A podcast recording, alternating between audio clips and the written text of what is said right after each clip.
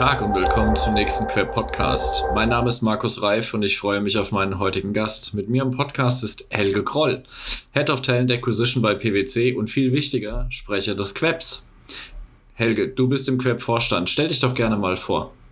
Ja, hallo Markus. Ähm, zunächst vielen Dank für die Möglichkeit. Also immer wieder sehr nett und eine tolle Sache auch bei dir hier und vor allen Dingen auch mit dir zu sprechen. Du sagtest ja schon, Name Helge Kroll. Ich bin Head of Talent Acquisition, das heißt in einem tollen Team bei PwC und in Parallelfunktion auch aktuell im Vorstand von Queb. Das heißt, dort kümmern wir uns um die Themenfelder Employer Branding, HR Marketing und Recruiting. Und ja, da werden wir gleich drauf zu sprechen kommen. Für uns war es auch ein ganz besonderes Jahr. Ja, wir haben uns ja ein Thema umgeschnallt für heute. Arbeitgebermarke. Was hat sich verändert? Wofür stehen wir? Was verlangen die Zielgruppen nach Corona? Wir können ja mal anfangen, Helge, darüber zu reden, was hat sich denn eigentlich während Corona im Bereich Talent Acquisition und bei der Arbeitgebermarke alles verändert? Was ist denn dein Blick auf dieses Thema?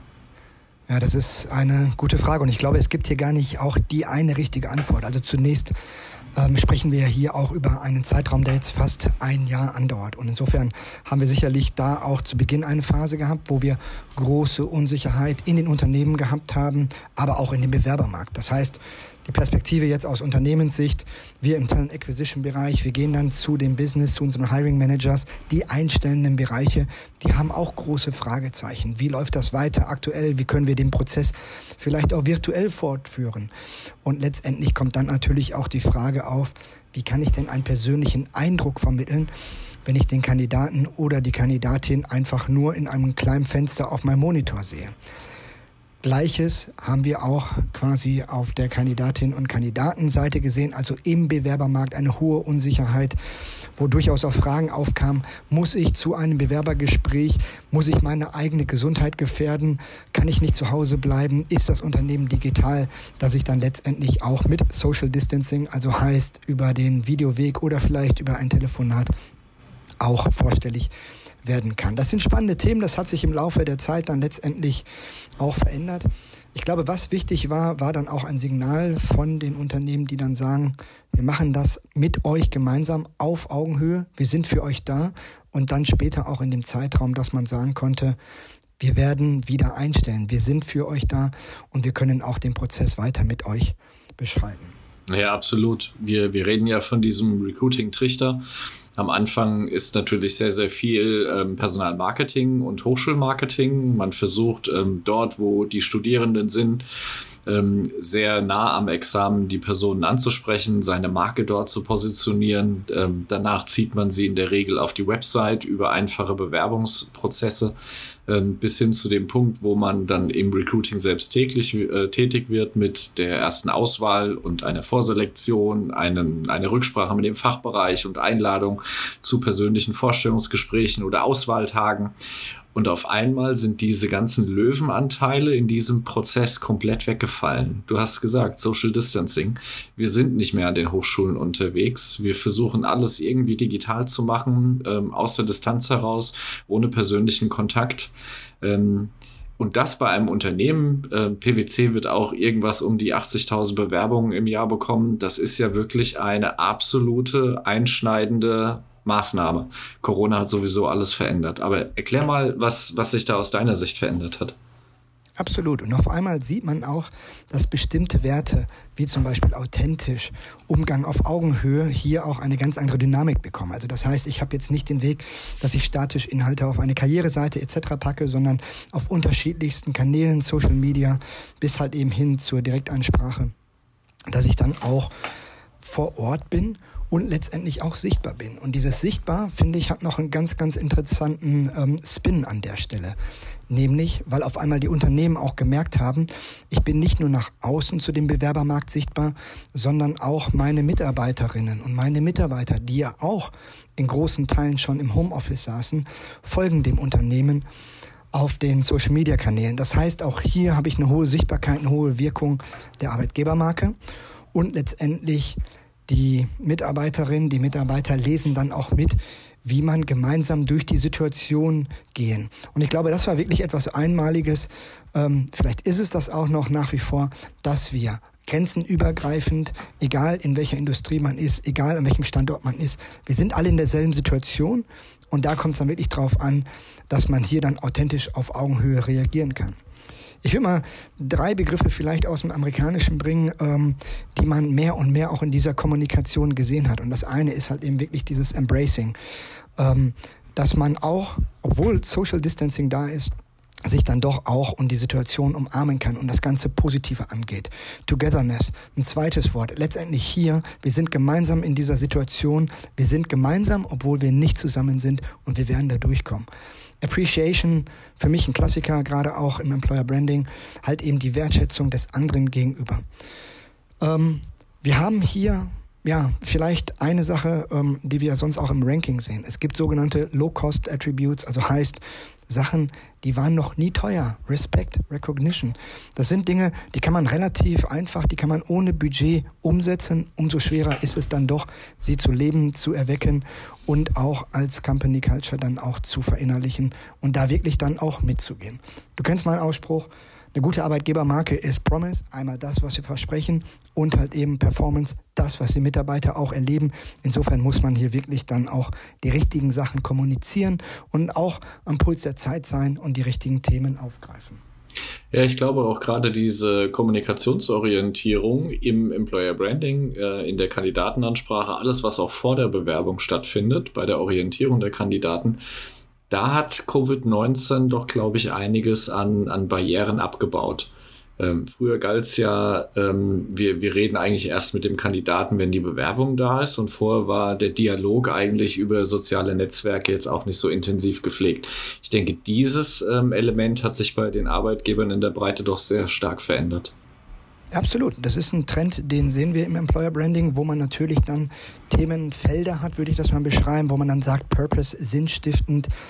Ähm, wir haben sicherlich dann aber auch, je nach Branche, Punkte wie Sustainability. Also heißt ein Unternehmen, ein Arbeitgeber kommt nicht mehr drum herum, heute auch in einem größeren Kontext darüber zu berichten, wie man sich hier verhält. Und das ist halt eben nicht irgendwie einmal im Jahr ein Geschäftsbericht, wo dann eine halbe Seite dazu abgedruckt wurde, sondern das ist auch eine Kommunikation an die Mitarbeiter, aber auch an die Außenwelt, wo man genau diese Themenfelder besetzt. Letztendlich, ähm, ich denke mal, dass wir die Herausforderungen hier hatten, ähm, in der Frage, wie wir das dann in dem Alltäglichen auch umsetzen. Also heißt, unsere Fachbereiche, die, die müssen auf einmal digital rekrutieren und ähm, Auswahl und Onboarding muss auch digital erfolgen. Das Interessante daran ist ja nicht nur, dass die Kandidatinnen, die Kandidaten in dieser Situation sind, sondern auch die Unternehmung als solche, also die komplette Belegschaft. Gegebenenfalls heißt das dann aber auch für ähm, ein New Joiner, also neue Mitarbeiterin, Mitarbeiter, dass man da dann auch über das digitale Arbeiten sprechen muss. Da, wo es möglich ist, ich glaube, Corona war da sicherlich ein Accelerator, ein Katalysator dessen, dass es so erfolgen muss. Und das Spannende für mich ist jetzt mit Blick nach vorne natürlich die Frage, wie wird es weitergehen? Wir hören, und ich erinnere mich da sehr gerne an unser Gespräch, ähm, was wir im letzten Podcast hatten, wir hören da Worte wie New Normal. Für uns war das New Normal, wir sind alle zu Hause. Ähm, die, die können, je nach Industrie, beziehungsweise wenn wir in den Werken und wenn wir in die Büros müssen, dann haben wir bestimmte Regeln, die halt eben auch dann ein New Normal sind, also anders als vorher. Für mich ist es ein Trugschluss zu sagen, dass dieses New Normal automatisch New Work wird. Das wird nicht der Fall sein. Das will und kann letztendlich auch dieses Thema gar nicht leisten. Was wir momentan haben, ist eher ein, ja, ein digitales Arbeiten auf Abstand, aber New Work hat da viel, viel mehr Aspekte, die man dann auch unternehmensseitig aufgreifen kann, vielleicht sogar aufgreifen muss und aufgreifen möchte. Insofern bin ich mal gespannt, wenn wir dann halt eben wieder sagen, back to normal, wie das normal dann auch immer aussehen mag, wie wir dieses Thema dann auch wahrscheinlich auch nach einer kleinen Pause erneut aufgreifen und dann auch New Work mit neuen Inhalten arbeitgeberseitig angehen werden. Ja, wenn ich mal so, wir, wir hatten den letzten Podcast zusammen im April 2020. Das war gerade zu Beginn der, der Pandemie. Ähm, gucken wir noch mal ein paar Wochen weiter vorne, dann haben sich die meisten der großen Unternehmen sehr abgemüht bei diesen weichen Faktoren. Ähm, Purpose-Driven Organization, wie kann ich denn Führung, Kultur, Unternehmenskultur schärfen? Wie kann ich denn auch als Beispiel ein bisschen tiefer gehend Fehler-Lernkultur stärken? Wie kann ich denn äh, von dieser Präsenzorientierung Abstand nehmen und mehr Selbststeuerung an die Mitarbeiter geben? Diese ganzen Diskussionen, die wir über Jahre und Jahrzehnte geführt haben, haben sich durch Corona so weit ähm, in, ins Licht geschoben, dass es jetzt eigentlich selbstverständlich ist. Also diese ganzen weichen Faktoren, also welcher, welcher Sinn hat mein Arbeitgeber, welcher Sinn hat auch die Karriere, die ich bei diesem Arbeitgeber durchführe, diese Elemente stehen total im Vordergrund. Absolut. Ich glaube, die Unternehmen werden wirklich auch jetzt ähm, auf dem Weg zum New Normal, wie das dann auch immer aussehen mag, viel Zeit investieren müssen, auch ähm, letztendlich, um zu übersetzen, wie man dann als Arbeitgeber auch wahrgenommen wird. Man kann so nicht weitermachen. Wir können nicht alle ein ähm, Jahr lang vielleicht sogar länger dann im Homeoffice geblieben sein, um dann zu hören, nein, hybrides Arbeiten, das wird nicht klappen, wir wollen dich hier vor Ort sehen. Ich musste gerade ein bisschen schmunzeln ähm, über den Punkt, dass halt eben ja, Präsenz als Performance verstanden wird. Letztendlich, ich bin ein guter Mitarbeiter, wenn ich dann nach meiner Chefin später nach Hause gehe und an der Stelle dann, ähm, ja, das halt eben da vertauscht wird. Ja, genau in diese hybride Organisation wird es auch hineingehen.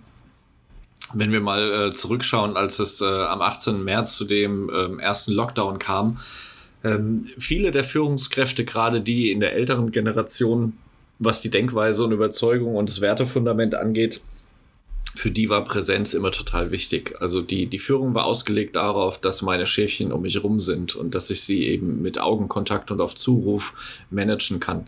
Ähm, Daten und der Austausch von Reportings und KPIs auch in der Rückschau waren total wichtig. Und von einem auf den anderen Tag äh, waren die Mitarbeiter weg, also nicht mehr im direkten Zugriff. Das heißt, wir, wir mussten als Führungskräfte ja auch erkennen, dass diese Führungsstile und Führungsprinzipien und die Überzeugungen eigentlich der Vergangenheit angehören und heute dysfunktional sind. Ähm, und du hast natürlich recht.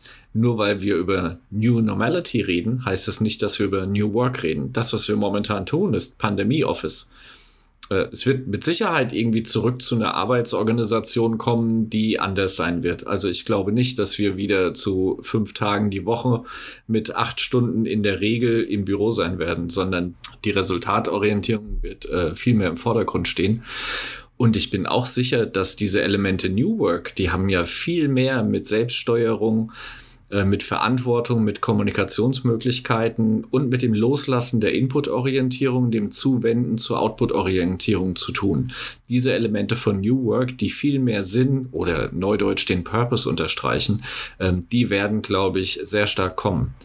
Und ich habe eine interessante Studie gelesen vor einigen Tagen, dass die Unternehmen, die genau diese sinnstiftende Tätigkeit und diese moderne Unternehmenskultur jetzt schon leben, innovativer sind und erfolgreicher sind und dann auch aus HR-Sicht KPIs haben, die am unteren Ende zu finden sind, nämlich Fluktuationsraten sind gering, ähm, Kurz-, Mittel- und Langfristerkrankungen sind sehr gering und die Mitarbeiter haben eine sehr hohe Motivation. Der Engagement-Index ist sehr weit oben. Und ich denke, das sollte doch jedem, der, der im Vorstand bei Unternehmen sitzt, Begründung genug sein, sich diesem Thema zuzuwenden. Die eigentliche Frage ist ja, wie man zukünftig auch einen attraktiven Arbeitgeber beschreiben kann. Also letztendlich ändert sich hier was, haben sich die Werte, haben sich die Einstellungen auch der Zielgruppe geändert, dass ich das dann auch als Arbeitgeber aufgreifen kann, als Chance, wenn ich letztendlich auch von dem, was ich anbiete, von dem, was ich bin, mich dahin entwickelt habe. Ähm, für mich ist das letztendlich die, die alte Frage und du kennst die ganzen Studien, wo dann auch immer steht Compensation Benefit, unterschiedliche Aspekte, High Starting Salary. Vergütungsthemen sind oben, die sind natürlich dann auch wichtig, aber letztendlich der Punkt kommt dann eigentlich auch, dass wir sehen, was ist denn zudem wichtig? Wir hatten eingangs besprochen über Attribute, die vielleicht wenig kosten, trotzdem aber auch viel bringen. Die kann man nicht erzeugen künstlich, die sind halt eben dann auch wirklich Teil der eigenen Unternehmens-DNA. An der Stelle würde ich nochmal darauf hinweisen, dass natürlich auch in diesen Rankings momentan ein Punkt, welche Überraschung in unsicheren Zeiten hochgekommen ist wie sichere Arbeitsplätze. Und hier würde ich halt eben nochmal ganz deutlich auch machen wollen, dass ein sicherer Arbeitsplatz ist nicht eine, sagen wir mal, Betriebsvereinbarung, wo man dann mhm. betriebsbedingte Kündigungen bis 2025 ausschließt. Das ist etwas, da bekomme ich dann als Mitarbeiterin, als Mitarbeiter eher Sorgen, dass sowas dann auch vertraglich vereinbart wird. Also insofern lohnt es sich da wirklich dann auch ganz konkret reinzuschauen und auch sich als Unternehmen zu fragen, wie wird das verstanden, wie wird das auch übersetzt, wie wird das gelebt, dass dann letztendlich auch die Fragen und die Unsicherheit auch bei der Zielgruppe aufgegriffen wird. Ja, du kennst ja diese, diese, diese alten Glaubenssätze aus der Leistungsorientierung. Ähm, da wird Anwesenheit mit Leistung verwechselt. Und das darfst du eigentlich nicht tun. Am Ende ähm, hängen wir seit, seit fast 100 Jahren in einem Modell der Arbeitszeit mit acht Stunden am Tag, die seit ungefähr 60 Jahren dann nicht mehr in sechs, sondern in fünf Arbeitstagen durchgeführt wird, also mit einer 40-Stunden-Woche.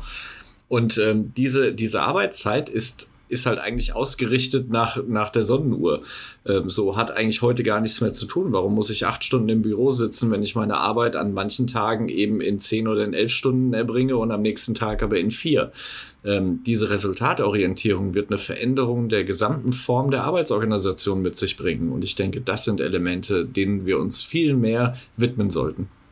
Ja, genau. Die, die Aussage kann ich nur so bestätigen. Ich würde gerne noch zwei weitere Gedanken reinbringen. Und das ist jetzt hier an der Stelle zum einen, ähm, dass da sicherlich auch die ganze Phase, die ganze Corona-Pandemie ein disruptiven Charakter hatte, also heißt uns wirklich dann auch in eine Albertsform getrieben hat, wo wir beispielsweise auch ein Element wie Homeoffice vorliegen haben. Wir so jetzt knapp ein Jahr lang in der Form, wo es möglich war, gearbeitet hatten und natürlich das auch nicht mehr zurückdrehen können. Das heißt auch den Arbeitnehmerinnen und Arbeitnehmern gar nicht vermitteln können, dass das nicht funktioniert hat, weil wir letztendlich in dieser Situation sind und weil wir an vielen Stellen sehen, es hat funktioniert und wir müssen eher hier auch die Bereiche weiter ausbilden. Ich würde das sogar auch noch auf den ähm, Schulungsbereich und die Universitäten weiterführen wollen. Da gibt es sicherlich noch genug Handlungsfelder, wo wir uns auch weiter digitalisieren können. Zum anderen, und das ist eine Perspektive, ähm, die ich mal beschreiben würde als One Size Doesn't Fit All, nämlich den Gedanken, wir haben unterschiedliche Gruppierungen. Also ich brauche auch als Unternehmen durchaus Mitarbeiter, die valide performen, die da sind, wo sie sind, weil sie auch ganz viel Wissen von dem Unternehmen als solches haben. Also heißt, meine betrieblichen Abläufe stabil halten, ähm, ich kann mir nicht vorstellen, dass alle Unternehmen von heute auf morgen auf Gig Economy mit wechselnden Belegschaften umschalten könnten, ohne Performance-Einbußen zu haben. Das sind so zwei Gedanken, wo ich glaube, ja, die Arbeitswelt wird sich ändern, die Arbeitswelt muss sich ändern und nein, es wird eher ein iteratives Vorgehen sein. Es wird eher dann auch ähm, ja, schrittweise passieren, als von, ähm, auf, von, der, vom einem Extrem in das andere Extrem. Ja, du sprichst da so ein Element an, das ist für mich ein Paradoxon in dieser gesamten HR-Welt. Ähm, Universum und auch andere Befragungen zeigen, dass die Absolventen eine Loyalität zu ihrem ersten Arbeitgeber planen von ungefähr 550 Tagen. Das sind mal ganz grob anderthalb Jahre.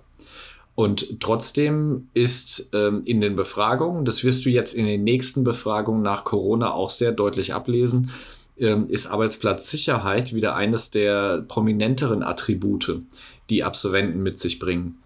Ähm, aber das passt ja eigentlich nicht zusammen, wenn Arbeitsplatzsicherheit für dich so wichtig ist, aber du eigentlich alle anderthalb ist vielleicht eine sehr theoretische Zahl, weil es auch eine Absicht ist beim Berufseinstieg, aber realistisch bleiben die Leute in der Regel vier Jahre in ihrem ersten Job und wechseln dann entweder den Job oder den Arbeitgeber, in der Regel zweiteres ähm, dann hast du doch eine Dynamik in der Karriere. Warum ist dann der Wert Arbeitsplatzsicherheit so wichtig? Ich glaube, diese Dinge werden sich nach Corona auch völlig neu sortieren, ähm, weil wir ein bisschen mehr in dieses Jobnomadentum kommen werden, mehr in einer Projektkarriere unterwegs sein äh, werden. Und mal ehrlich, wie viele Leute kennst du noch, die 20-jähriges Betriebsjubiläum feiern? Das ist doch eine, eine mittlerweile ganz kleine Kohorte in den Unternehmen. Zumal es heute ja auch gar kein Malus mehr ist, dass man den Arbeitgeber wechselt, sondern eher ein Zeichen von Motivation und Ambition.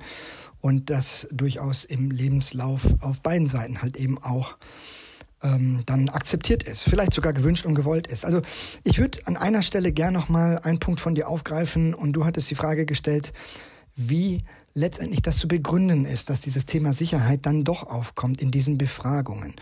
Und für mich sind da eigentlich zwei Sachen drin, nämlich einmal dieser Punkt, was verstehe ich denn als Arbeitsplatzsicherheit? Arbeitsplatzsicherheit kann hier natürlich auch auf ein Argument abzielen, wo es um meine eigene Employability geht. Also letztendlich kümmere ich mich um relevante Aufgaben, habe ich Probleme, die ich lösen kann, kann ich einen Beitrag leisten, kann ich mich aber auch mit ja, neuen Technologien beschäftigen, vielleicht auch diese beim Kunden einführen, kann ich auch Innovation betreiben, also letztendlich an Themen, in Themenfeldern arbeiten, wo ich eine Arbeitsplatzsicherheit habe, die jetzt gar nicht mal in einem Arbeitsvertrag ähm, festgehalten ist, im Sinne von, Sie kriegen jetzt hier eine Befristung zwei Jahre und ähm, sie sind vielleicht unbefristet und so lange können sie dann hier gut arbeiten, sondern wo ich dann wirklich auch auf Themen schaue, die für mich selber relevant sind, wo ich halt eben sehe, wunderbar, hier kann ich was mitnehmen und wenn ich hier in dieser Company fünf Jahre, zehn, 15 Jahre an den Themen mitarbeite, dann brauche ich mir um die Zukunft keine Sorgen machen. Also gerade diesen Punkt, die Zukunft als Option zu sehen, die Zukunft wirklich auch als Möglichkeit zu sehen und das dann mitzugestalten. Das kann man nicht an jeder Stelle, aber ich glaube, das ist das, was es auch wert ist, aus den Studien rauszulegen und Arbeitsplatzsicherheit, wie gesagt, nicht nur zu verstehen mit einer Zusage, die vielleicht manchmal dann auch da an der Stelle hinfällig ist, sondern dass das eher eine Reise ist, die ich auch heutzutage mit meinem Arbeitgeber dann auch gemeinsam gehe und wo man sich auch auf einen starken Partner verlassen kann. Zweiter Punkt, lass mich das noch bitte kurz ansprechen. Ich würde auch immer gerne den Kontext verstehen, in dem diese Befragung stattfand. Wir hatten mal in den eingangs genannten Podcast drüber gesprochen, welche Szenarien kommen denn auf uns zu. Heißt, wir haben hier über ein V-Szenario gesprochen. Das letztendlich, was wir in China gesehen haben. Die Wirtschaft geht runter, die Wirtschaft geht aber auch schnell wieder hoch. Wir haben über ein U gesprochen. Also geht runter, verharrt auf niedrigem Niveau etwas länger, aber die Zuversicht ist da, es geht dann wieder nach oben. Ich glaube, die negativste Variante war dann ein L, es geht runter, es bleibt unten. Die lustigste, die ich da gehört habe, wobei die aber auch ähm, quasi äh, bewirkte, dass das Lachen im Halse stecken bleibt, ist ein I. Sie geht nach unten und fällt dann weiter. Momentan, ich würde es eher differenziert sehen und sagen, naja, vielleicht ist es, wenn es ein Buchstabe sein muss, ein K. Das heißt, es ist runtergegangen, aber an einer Stelle für bestimmte Industrien. Da würde ich jetzt mal stellvertretend vielleicht die Reisebranche nennen, vielleicht die Luftfahrt nennen die haben einen ganz anderen Impact, da ist es weiter runtergegangen. Auf der anderen Seite, wie beim 1K, bei den Buchstaben, geht dann auch rechts ein Schritt nach oben. Und da kann ich dann halt eben auch über Branchen sehen, ich möchte nicht sagen, das sind die Gewinner letztendlich, sondern dann hat es auch immer Verlierer. Hier ist es eher so, die haben vielleicht den Vorteil, weil die schneller ihr Geschäftsmodell umstellen konnten, weil sie vielleicht auch auf digitalen Wege oder im äh, regulierten Bereich dann auch ihr Geschäft fortführen konnten, also letztendlich schon wieder in einem anderen Kontext sind. Und je nachdem, wo ich jemand befrage, wie wichtig ist dir ein sicherer Arbeitsplatz, kann da durchaus zum einen eine andere Antwort bei rumkommen und zum anderen dann ein Ja oder ein Nein hat hier dann auch eine ganz unterschiedliche Bedeutung. Also da würde ich nochmal genau in die Zahn, Zahlen schauen wollen, um dann wirklich da auch eine Aussage treffen zu können. Absolut. Ich denke, das ist ein gutes Schlusswort. Helge, ich habe so viele Notizen gemacht für, für noch anstehende Podcasts, die wir gerne zusammen machen können ähm, da bleibt, äh, da geht uns das Futter nicht aus. Ähm, willst du, willst du unseren Hörern noch was mitgeben zum Ende? Zum einen einmal in deine Richtung, Markus, wie immer, vielen Dank, hat Spaß gemacht. Und zum anderen, ich würde das sagen, womit ich momentan meine meisten Gespräche dann beende, bleibt gesund. Und im Corona-Sinne bleibt negativ. Helge, vielen Dank für das Schlusswort. Ich wünsche dir alles Gute, bleib gesund, viel Erfolg bei deiner Arbeit.